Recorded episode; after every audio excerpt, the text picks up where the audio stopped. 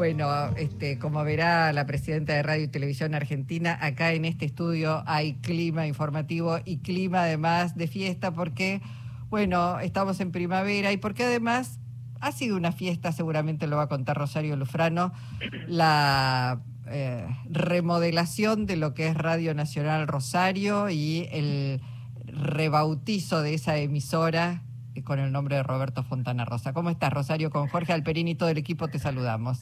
Buenas tardes, Luisa, Jorge, equipo. Ahora yo les digo la verdad, me reciben con banana por redón. Este cielo plomizo, frío, y yo estoy trabajando. Es una tarde para cucharita y me hacen esto. Yo les digo a gracias, pero bueno, maravilloso. Te, invitamos, Rosario, a escuchar mañana la última parte, que es un segmento romántico. Por favor, ya, ya, ya me la anoto, ya la agendé. Agendalo. Agendalo acá. Los viernes, los viernes nos preparamos para un fin de semana cucharita cucharón. Me parece fantástico.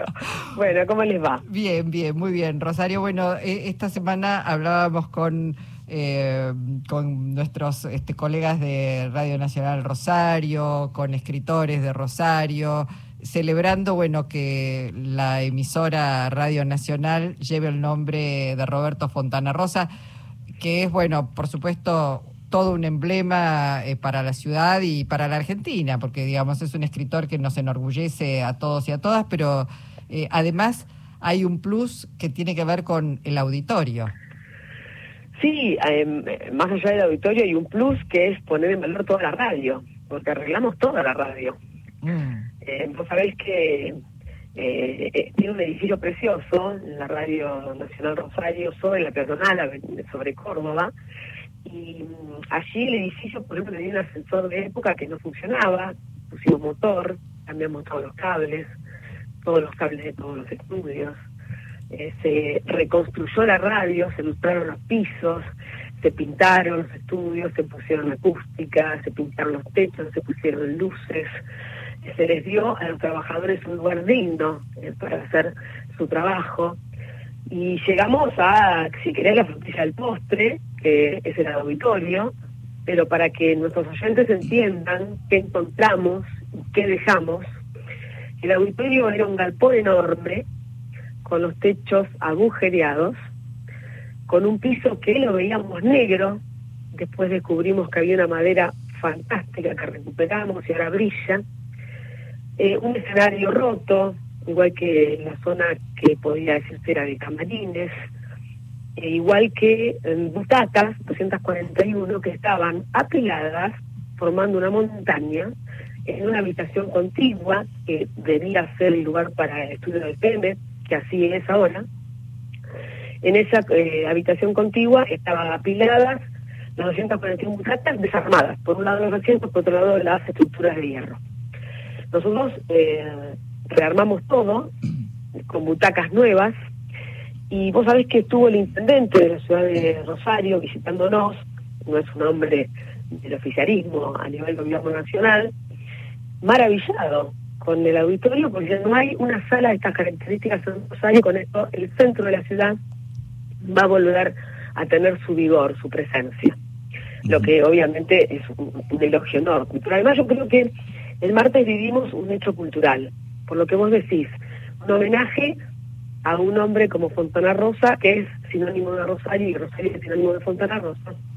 Rosario, eh, mm, yo recuerdo que en alguna ocasión el secretario de medios de Macri, del gobierno de Macri, Hernán Lombardi, cuando le preguntaron qué función le adjudicaba a los medios públicos, dijo una función de complemento. ¿Vos crees que ese es el rol de los medios públicos? ¿De complemento de qué sería? No sabemos. ¿Qué complementan?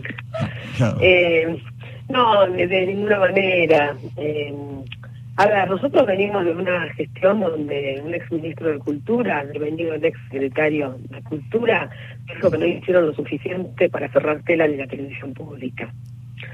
eh, entonces, digamos, de una gestión que no cree en el Estado como tal, mucho menos en la presencia que el Estado tiene que tener, y afortunadamente llegó un proyecto nacional y popular que cree exactamente lo contrario. Esto se hizo porque hay un Estado presente, hay una decisión de darle eh, la reconstrucción a los medios públicos y en el caso de Rosario una inversión de 150 millones de pesos.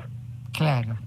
bueno, no solamente el nombre, hay una reconstrucción de darle valor al medio público, eh, que es nuestra herramienta para construir ciudadanía, para dar una comunicación libre, para que la comunicación sea accesible, para que no esté nutrida o intoxicada con mentiras y con fake news.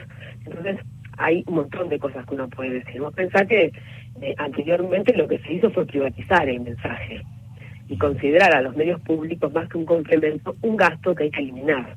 No, no, es tremendo cuando uno cuando uno este, ve lo que era el proyecto de Juntos por el Cambio del macrismo respecto a los medios públicos.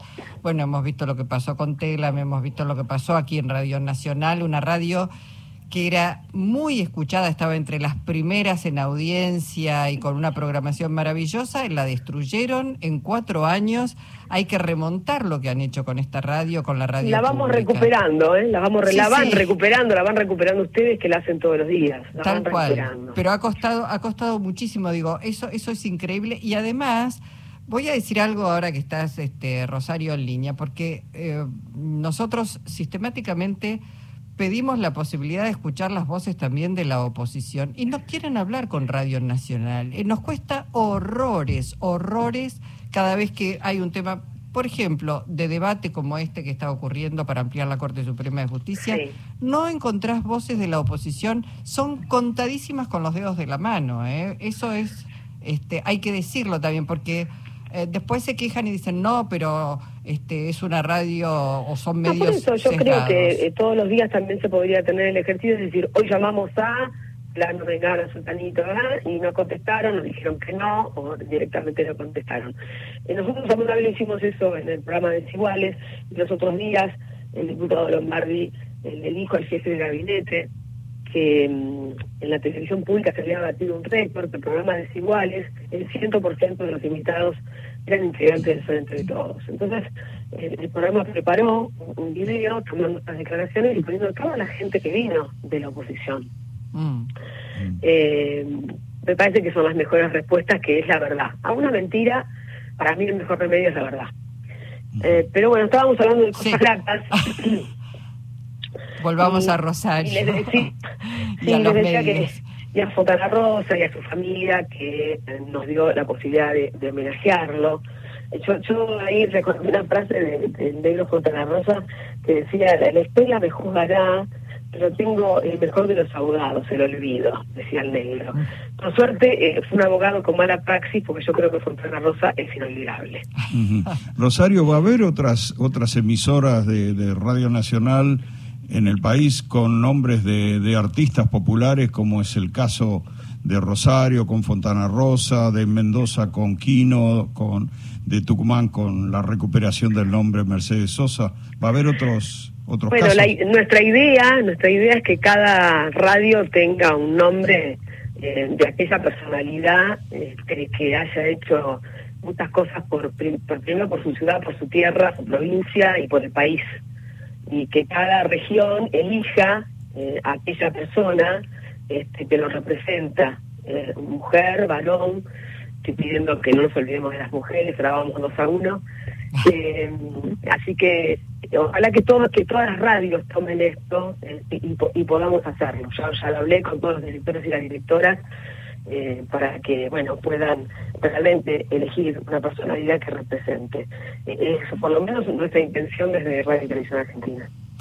Bueno, bueno, celebramos, eh, celebramos esta, esta iniciativa, estas concreciones. Este, la verdad es que nos llena también de orgullo que nuestras hermanas en, en las distintas provincias puedan crecer, puedan este, ir desarrollándose, porque es cierto, la gestión eh, anterior dejó muy, muy maltrecho a los medios públicos y hay un trabajo, se destruye muy rápido y construir cuesta mucho, mucho trabajo después. Así es, por eso hay que informar y, decir eh, qué se está haciendo. En definitiva, las intenciones que cada ciudad que cada radio suene con su acento, que sean nuestros periodistas, nuestros artistas que cuenten la historia, la idiosincrasia, la identidad de cada lugar. Eso lo estamos defendiendo y aquellas radios que se habían convertido en repetidoras son emisoras y generan sus propios contenidos. Y permitirme también que aproveche este momento que me dan para felicitar a los compañeros y compañeras que han sido nominados con el premio Martín Fierro en Radio Nacional, eh, todos profesionales eh, con compromiso eh, por lo que se está haciendo, ayudando a recuperar esta querida Radio Nacional. Así que los quiero felicitar. Bueno, Rosario, te mandamos... quiero felicitar. te mandamos un abrazo, gracias. Eh. Gracias a ustedes por darme la oportunidad. Un beso enorme, Luisa, Jorge y equipo. Bueno, hasta pronto. Rosario Lufrano, la presidenta de Radio y Televisión Argentina.